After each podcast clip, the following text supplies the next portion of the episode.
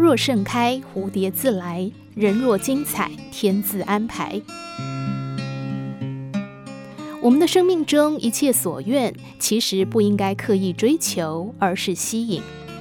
曾经有一个人为了得到美丽的蝴蝶，买了一双跑鞋、一只网子，穿上运动服，追逐奔跑了很久，终于在气喘吁吁、满头大汗中抓到了几只。可是蝴蝶在网子里恐惧挣扎，丝毫没有美丽可言。一有机会，蝴蝶就飞走了。这就叫做追求。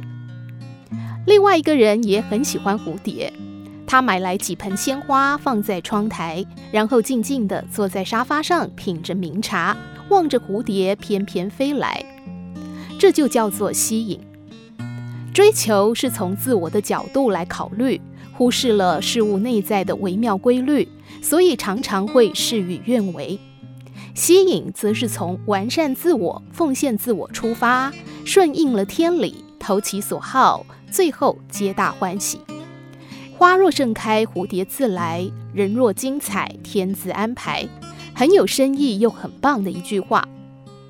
莫管花开，莫问蝶来，人生彩绘何须安排？我们所能做的，就是努力完善自己，创造自然的吸引力。追求是一种挑战，吸引是一种等待。挑战未必能够使人拥有所期望的人事物，得到了之后也不一定能持久。另一方面，等待而来的人事物，有时未必是你我所期待的。如果是，会是一种幸福。